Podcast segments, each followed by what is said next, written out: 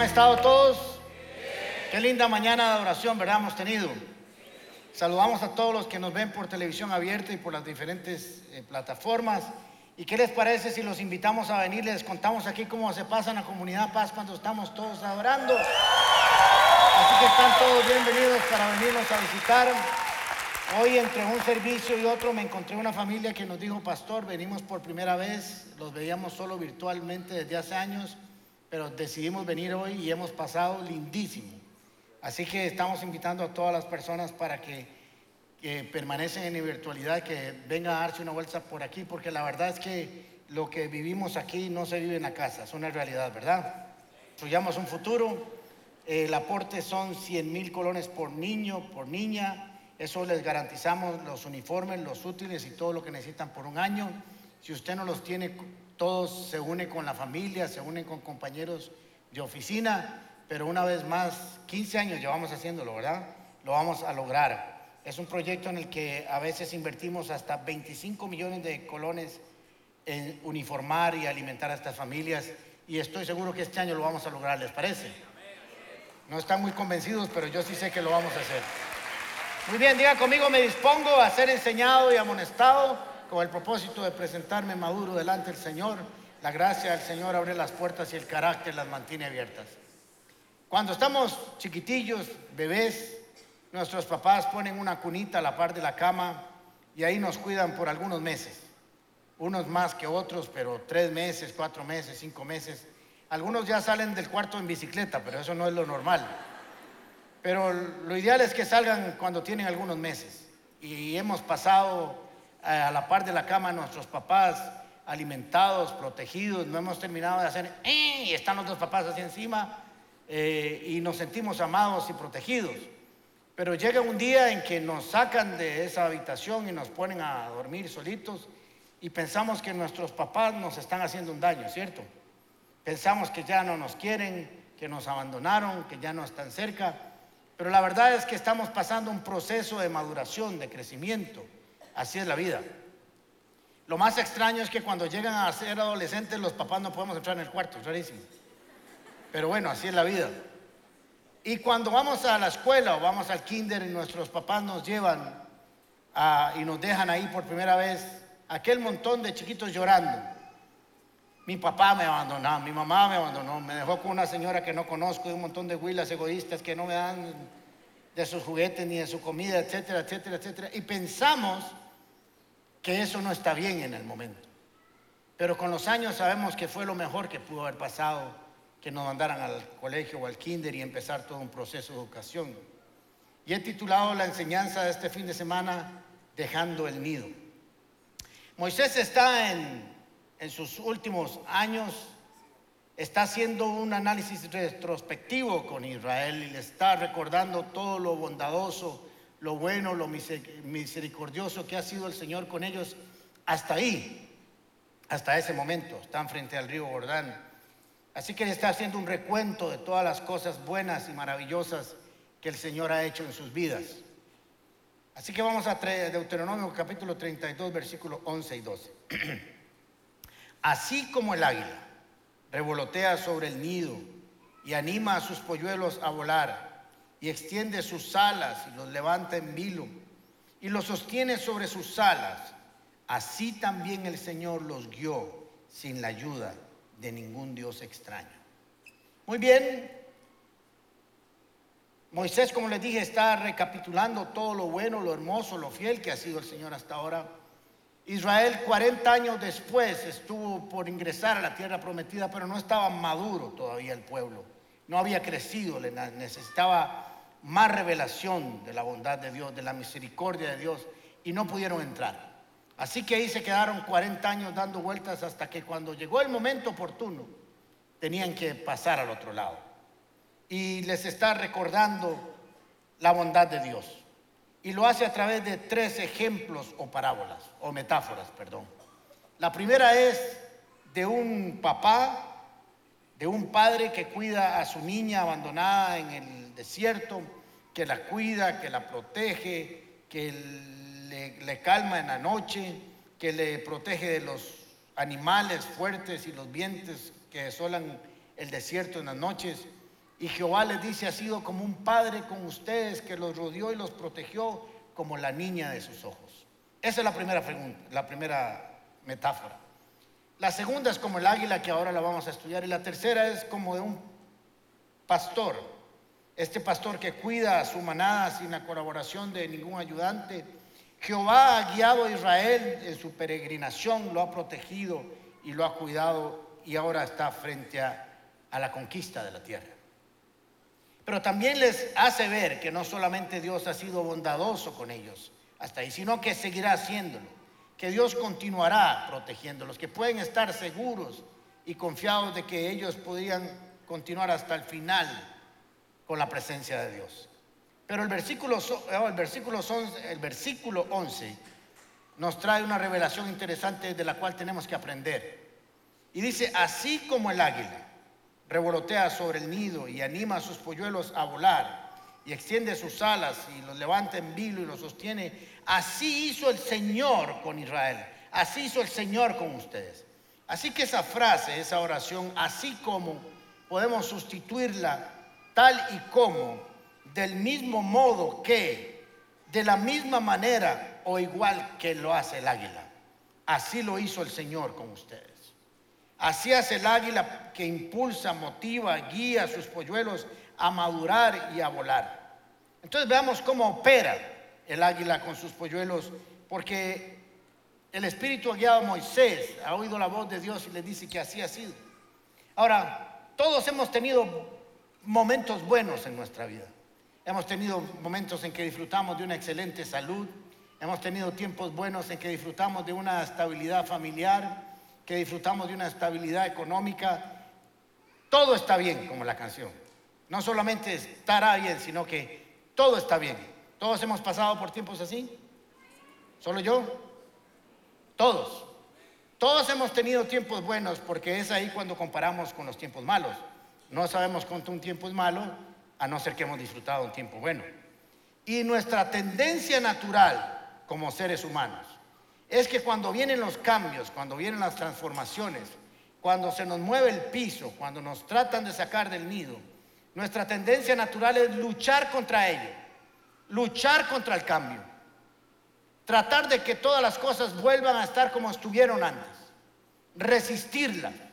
No queremos el cambio, no queremos la incomodidad, pero esa llega a su tiempo. De un momento a otro todas las cosas cambian y empieza la incomodidad, el disgusto, el movimiento obligado y no entendemos por las cosas que estamos pasando, pero no podemos luchar contra ellas.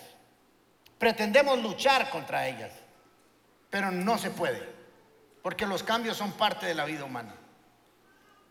Y nosotros queremos que todo vuelva a lo que denominamos normalidad. Y si esas cosas no se revierten pronto, nos frustramos. Si las cosas no cambian de la manera en que nosotros imaginamos o pensamos o vuelven a lo que llamamos la estabilidad, entramos en crisis. Y nuestra reacción como el bebé o como cuando nos dejaron en la, escuela es pensar que Dios no está ahí. Es pensar que Dios nos ha abandonado. Es pensar que Dios quitó sus, manos sobre nosotros.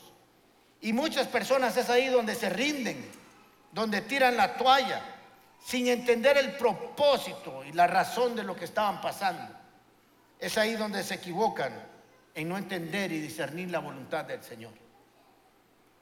Tenemos que entender que como seres humanos y como creyentes vamos a estar siempre constantemente sometidos al crecimiento, al desarrollo, a la evolución, a la transformación, todo dentro de un propósito divino.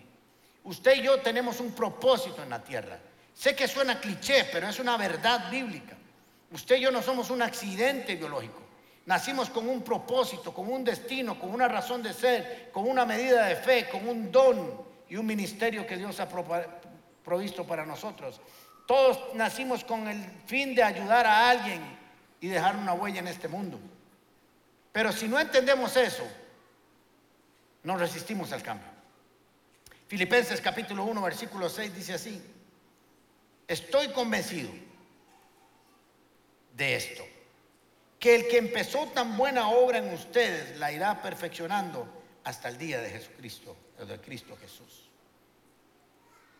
el que empezó la buena obra. Usted y yo no somos un producto terminado. Estamos en proceso de transformación. Estamos en proceso de evolución. Estamos en proceso de crecimiento. Estamos en proceso de reacomodo. Siempre para llegar a ser como Cristo Jesús. Dios quiere llevarnos a lugares que nunca hemos imaginado. Dios quiere llevarnos a lugares altos. Dios quiere que nosotros logremos entender y ver cosas que Él preparó para nosotros. Dice las escrituras, cosas que ojo no vio, ni oído yo, ni han subido al corazón del hombre, son las que Dios tiene preparadas para los que lo aman. Pero cuando vamos a oír cosas y vamos a ver cosas y van a llegar a nuestro corazón cosas que no han subido, es porque tenemos que estar en lugares diferentes. Es porque tenemos que avanzar, es porque tenemos que ser transformados y cambiados Siempre vamos a ser movidos de nuestra zona de confort para ir a otro lugar.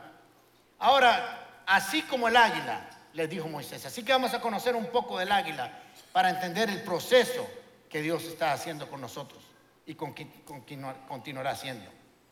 El, el águila es en todas las culturas considerada el ave suprema, el símbolo de los gobernantes y de los guerreros.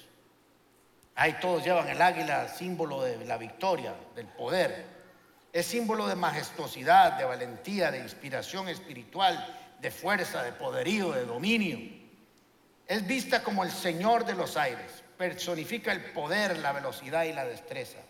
Todo eso lo personifica. Pero hay algo que no sabemos bien acerca del águila. El águila es tierna, misericordiosa, compasiva, protege a sus polluelos, les provee todo lo que necesitan, los calienta. Es un, son excelentes padres y madres, con toda esa imagen del poderío que tienen. Es en esa imagen en que nosotros tenemos que descubrir cómo Dios opera con nosotros. Así como el águila tierna, cuida a sus polluelos, los protege, los enseña a volar, así hace Dios con nosotros. Ahora entendamos un poco algunas cosas. Cuando el águila hace un nido, lo hace en lugares altos para proteger a sus polluelos de, los depredadores y poder ver las cosas desde arriba. Así que lo hace en riscos y árboles muy altos.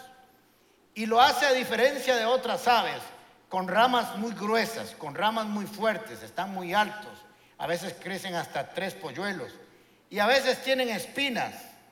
No es muy cómodo así como empiezan a hacerlo. Pero a como va construyéndolo, le va poniendo cosas blandas, lo va suavizando, le va poniendo material suavizante. Y muchas veces mata un conejo, dos conejos, se lo comen y ponen su piel eh, encima, del, debajo del nido para que sus polluelos nazcan en un colchón confortable. Es impresionante eso. Ahí nacen, ahí los cuida, ahí los tienen, ahí los empollan y comienzan los polluelos a pedir comida y calor. Y ahí van los papás, les traen comida, se las ponen en la boquita, comen tranquilos, nada les preocupa. Y ahí están por meses. Ah, pero como así es la vida, un día los papás deciden que es tiempo de aprender a volar. Y ahí es donde la chancha tuerce el rabo. Cuando los papás consideran que es el tiempo, no cuando los polluelos consideran que es el tiempo. Nosotros pretendemos y queremos que Dios haga las cosas en nuestro tiempo. Así como sacamos a nuestro hijo de nuestros hijos del cuarto para su propia habitación o los mandamos al kinder o a la escuela, ellos no controlan esos tiempos. Los polluelos no deciden cuándo tienen que madurar. Son sus padres. Están en las manos de sus padres. Ellos saben cuándo es el tiempo oportuno y bueno para sus vidas. Dice Eclesiastés capítulo 3, versículo 11. Sin embargo, Dios lo hizo todo hermoso para el momento oportuno. Todo está hecho hermoso para el momento oportuno. Aunque usted le pareció que en ese momento las cosas eran horribles, para los propósitos y destinos de Dios, todos los tiempos son hermosos. Cuando logramos entender esa realidad, no pelearemos contra los tiempos de Dios, sino que estaremos dispuestos a saber que Dios está tratando con nosotros en un tiempo hermoso. de pronto todo cambia en el nido y comienza a revolotear sus papás el nido y comienzan con esas alas gigantes y ya los polluelos que estaban ahí tranquilos ya tienen que moverse, porque el viento los mueve para un lado. Y comienzan a mover las aletillas. Y comienzan a moverse para un lado. Y ya la comida se la traen y se la ponen a un lado, para que se puedan, se tengan que mover hacia, las orillas y comer ahí. Comienzan a revolotear. Y la parte blanda de abajo del nido, le salen todas las espinas de, los, de, los, de las ramas. Ya no pueden dormir hasta las 11 o 12. Ahora hay que levantarse temprano. El nido está incomodando. Y los polluelos podrían preguntarse, ¿qué está sucediendo? ¿Qué les pasó a mis papás? Se volvieron locos, ya no me aman, no están conmigo, ya no me quieren, me están incomodando. Y sus papás, si supieras lo que estoy haciendo por ti, cuando crezcas y cuando estés volando en las alturas, me darás gracias por lo que estoy haciendo. El polluelo necesita crecer y madurar. Fuimos diseñados para dejar el nido. Lo que pasa es que naturalmente no dejaremos el nido por nuestra propia voluntad. Porque es muy cómodo, porque es agradable, porque nos llega todo ahí. Flora y yo asumimos el pastorado de esta iglesia en julio, junio del año 2007. Y desde que asumimos el pastorado, por la gracia, el favor y la misericordia de Dios, esta iglesia comenzó a crecer. Así que para el año 2010 nosotros teníamos una congregación que había crecido bastante. Y como siempre los benditos carros son un problema. No hay donde meterlos. Así que había un terreno a la par de nosotros, de la iglesia anterior ahí donde está Choppers para los que conocen. Y por la gracia y la misericordia de Dios también y por otras razones, el dueño nos prestaba el terreno, ni siquiera nos alquilaba. Y ahí parqueábamos unos 120 carros, porque en las instalaciones de, que teníamos antes entraban 30 o 40 como sardinas en una lata. Y ahí estábamos muy cómodos, todas las cosas estaban bien. Y de pronto nos toca el vecino en la puerta y me dice, don Alejandro, le traigo una mala noticia. Yo, la madre de las batallas. Vendí la propiedad. Y hasta el otro domingo pueden parquear. Tienen que agarrarse ahora con el dueño nuevo. Pero le tengo una buena. Y le dije, ¿cuál es? Yo le dije que usted vendía. No, no sabía que yo estaba vendiendo. Pero miren qué interesante, aquella noticia mala, ¿saben qué era? Váyanse de aquí porque están muy cómodos, les voy a dar el auditorio más lindo que hay en todo Costa Rica. Vayan porque los quiero grandes, los quiero poderosos, los quiero si no nos mueven y nos baten las alas, ahí estaríamos muy cómodos. Pero nos sacaron, nos movieron. Y yo jamás, tengo que ser honesto, había pensado con un auditorio y una congregación de ese tamaño. No es porque no sea visionario, pero no me daba la jupa. Jamás pensé que el Señor nos fuera a bendecir así, pero tuvo que batir las alas en el nido. Tuvo que incomodarnos. Ahora sí, corramos. ¿Qué vamos a hacer? Hablemos con los vecinos, con el nuevo esto. Ofrezcámosle las instalaciones para que las compre. Y todo comenzó a incomodarse. Lo que estábamos muy comoditos se convirtió en una hermosa batalla. Porque Dios bendice más abundantemente de lo que imaginamos o pensamos. Cuando estés en pruebas, me están batiendo el nido, las alas en Todos hemos pasado por momentos difíciles, tal vez este año que está por terminar casi dentro de un mes, poco menos, han estado batiendo las alas del Señor sobre tu nido y no has comprendido lo que está pasando. No has discernido que Dios está revoloteando sobre tu nido, que te quiere llevar a lugares que nunca has imaginado, a lugares que ahora no entiendes, pero que después entenderás, que te está enseñando a volar que te está enseñando a crecer, que te está enseñando a andar en lugares más altos. Si bien el nido del águila está en lugares altos, Dios quiere que vueles más alto todavía.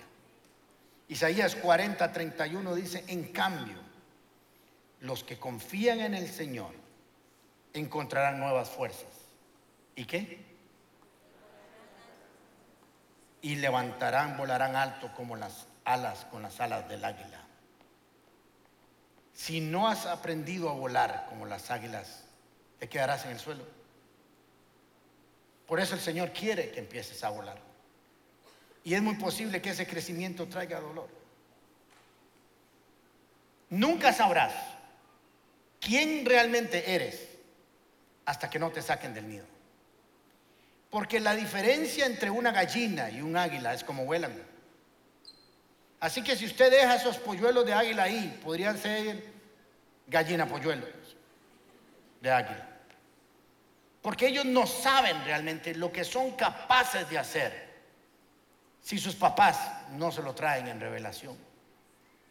Ellos no entienden, no lo, no lo pueden descubrir por sí mismos, sus padres tienen que ayudarlo. Y quiero decirte que usted no sabe quién es y lo que usted puede hacer en Cristo Jesús hasta que no te saquen del nido. Nunca sabrás la fe que tienes, nunca sabrás lo conquistador que puede ser, nunca sabrás lo fuerte que puede ser, nunca sabrás lo estratega que puede ser, nunca sabrás lo inteligente que puede ser, nunca sabrás y descubrirás lo que puedes hacer en Cristo Jesús si no sales de ahí. Dios no te está llamando para cosas viejas, para volver al nido. Dios te está llamando para volar alto y la próxima vez que vuelvas a un nido será para construir tu próxima generación a la cual le enseñarás a volar de la misma manera que usted aprendió a volar. Israel con todo y su dolor de esclavitud estaba cómoda en Israel.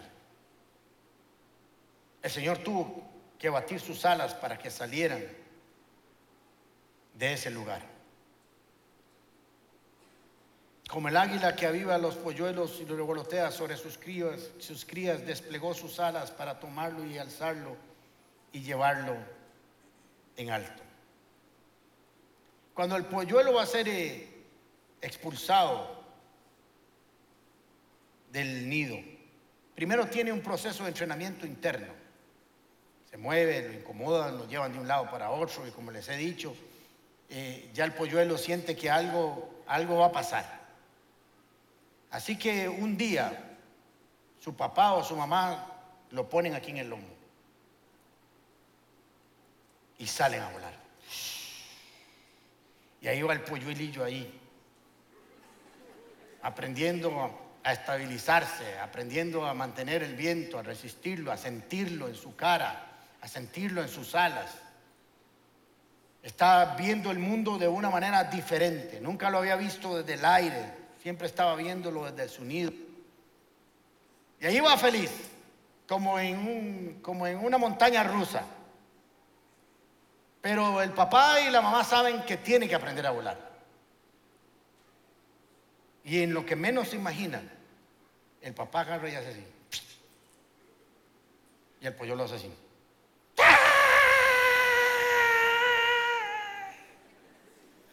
Y claro, a revolotear, a volar, pues si no me voy a quedar como sapo de autopista, hecho un parche en el suelo y comienza.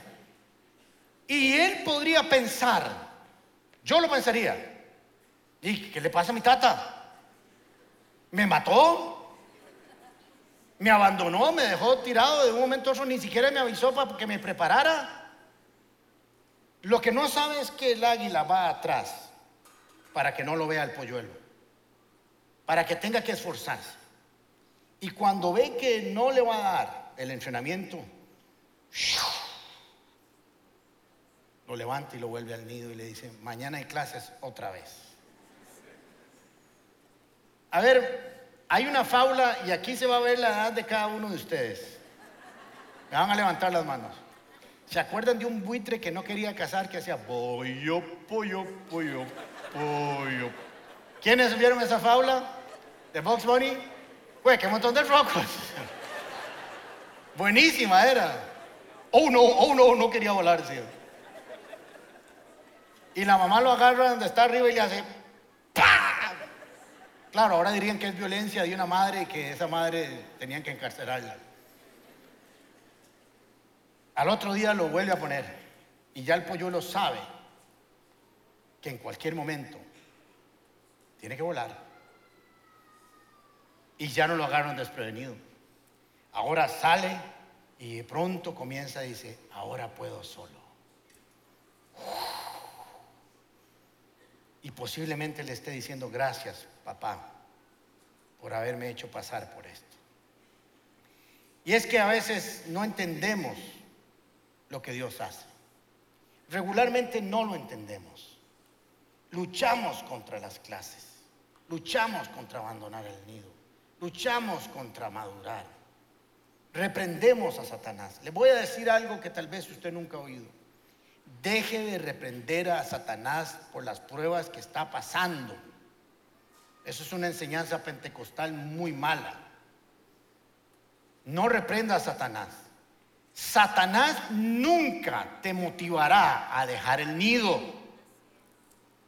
¿Me entendieron?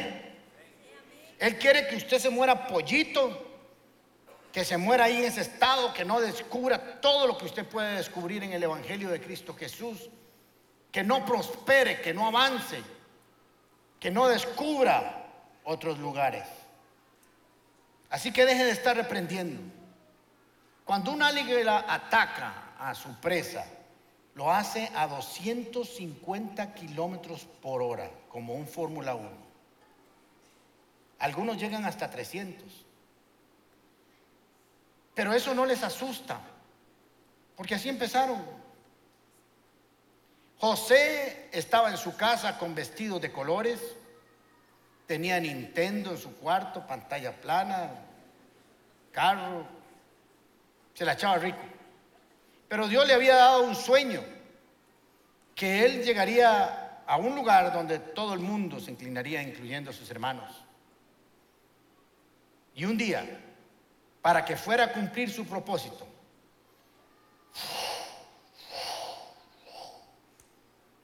a un pozo, a una cárcel, a ser el asistente del hombre más poderoso sobre la faz de la tierra en aquel momento. Si no le mueven sus alas, no sale de ahí, no ve su propósito, no ve su destino cumplido, no llega donde Dios quería que llegara. Dios nos mueve. Diga conmigo, Dios me está moviendo, aunque me duela. Eso lo dijeron más suave, ¿verdad? Todo el mundo dijo, Dios me está moviendo, aunque me duela.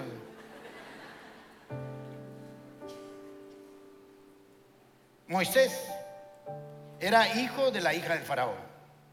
Estaba en el palacio, se la echaba rico, era famoso, seguro todas las chiquillas del barrio andaban detrás de él. Pero cuando llegó el momento, no cuando él lo decidió, sino cuando Dios lo decidió, lo llevaría a ser asistente en la liberación del pueblo de Israel, del mismo Jehová de los ejércitos. Pero tuvieron que moverle. Y tal vez decía ya cuando estaba pastoreando ovejas, ¿qué estoy haciendo aquí? Yo debería estar en un palacio. Estoy solo aquí oyendo ovejas, me he vuelto loco.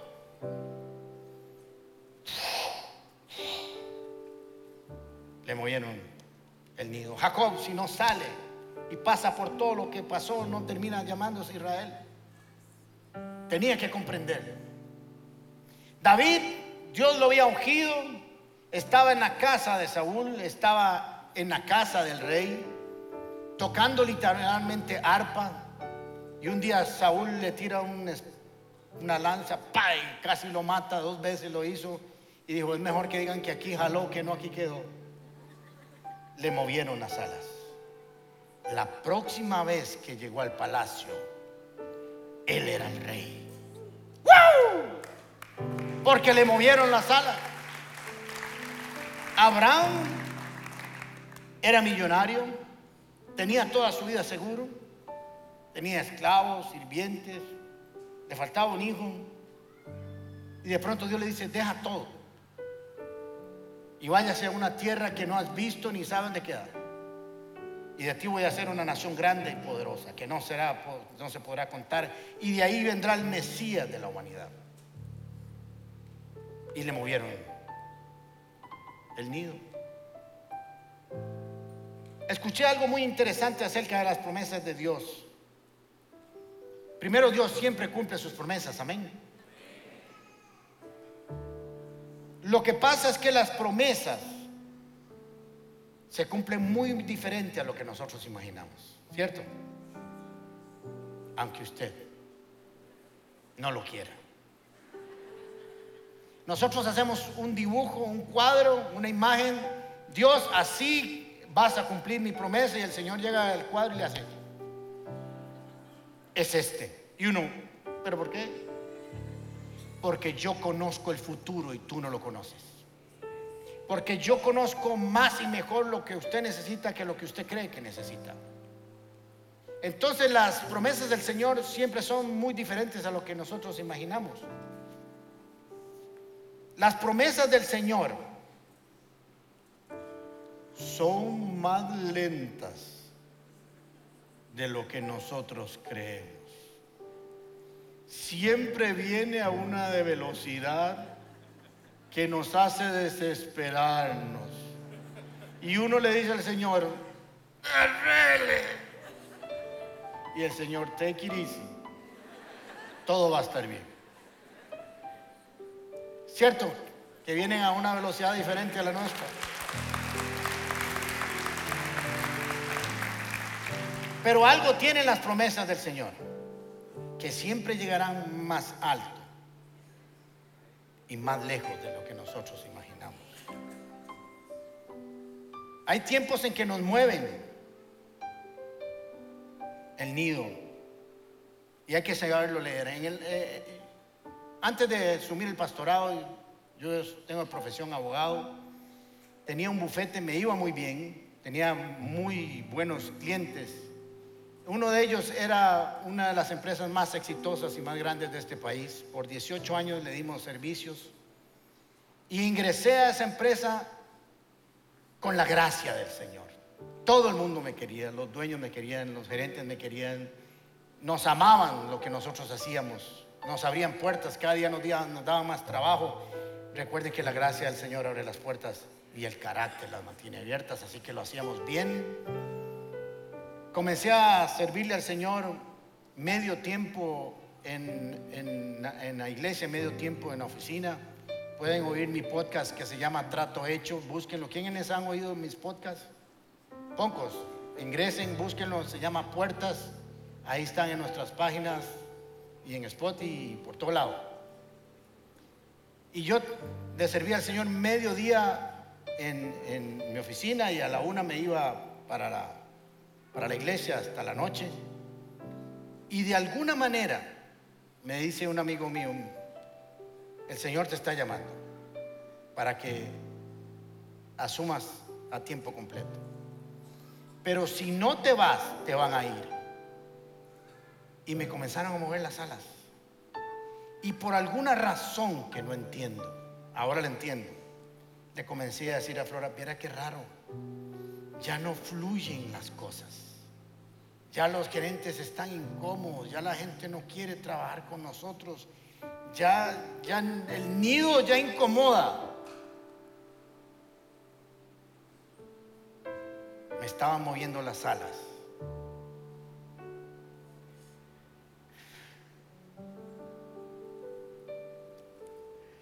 Para ser 16 años después el pastor de este lugar.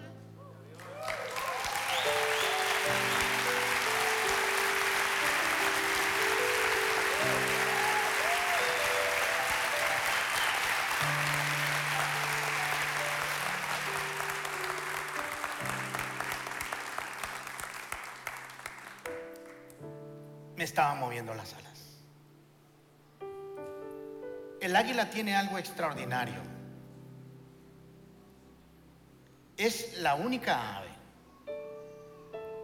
que cuando ve una tormenta, y esto es para alguien aquí, para todos aquí, pero tienen que entenderlo. que no se esconde y no huye de la tormenta.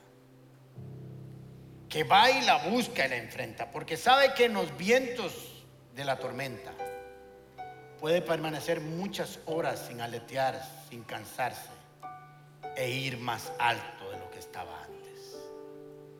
Quiero decirle a cada uno de ustedes y los que nos están viendo, que el diseño de Dios para ustedes, para mí, es que nunca vamos a huir de las tormentas. Las vamos a enfrentar, les vamos a quitar el miedo y vamos a volar alto por encima de ellas para que no nos derroten una vez más.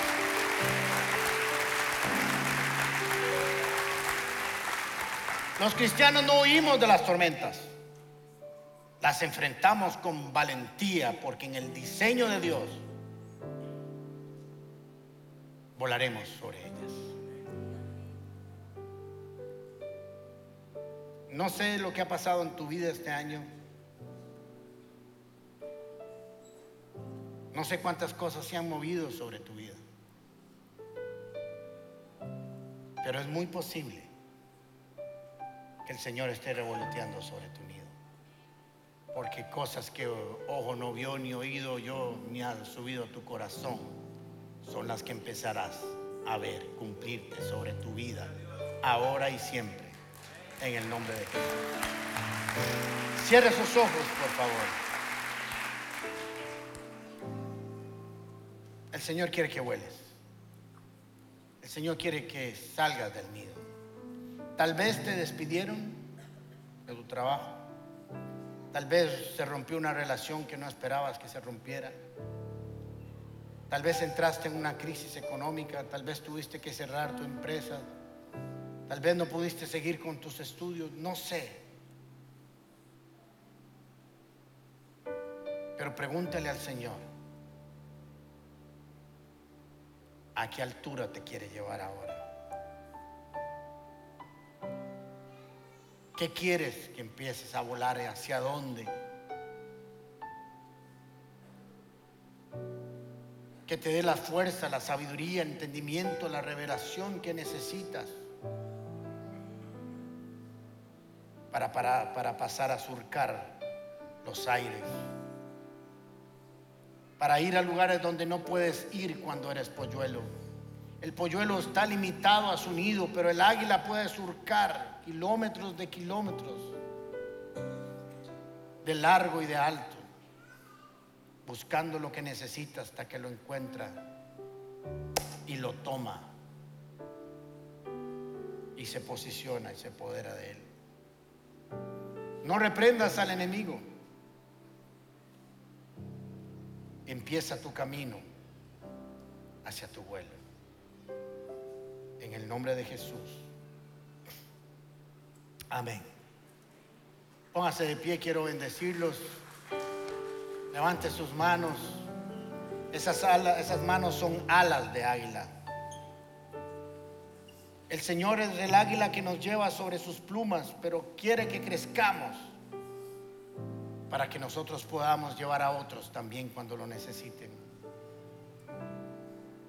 Que el Señor te bendiga y te guarde de todo mal. Que el Señor responda a tu clamor en tiempos de dificultad. Que el Señor te mire con agrado y extienda sobre ti su amor y bata sus alas sobre tu nido. Que el Señor te muestre su favor y te dé de su paz que sobrepasa todo entendimiento. Que el Señor te conceda los deseos de tu corazón y haga que todos tus planes tengan éxito. Y que la gracia del Señor Jesucristo el amor de Dios y la comunión del Espíritu Santo sea sobre tu vida y familia ahora y siempre. En el nombre de Jesús y la comunidad paz dice. Que el Señor les bendiga, vuelen alto, muchas gracias.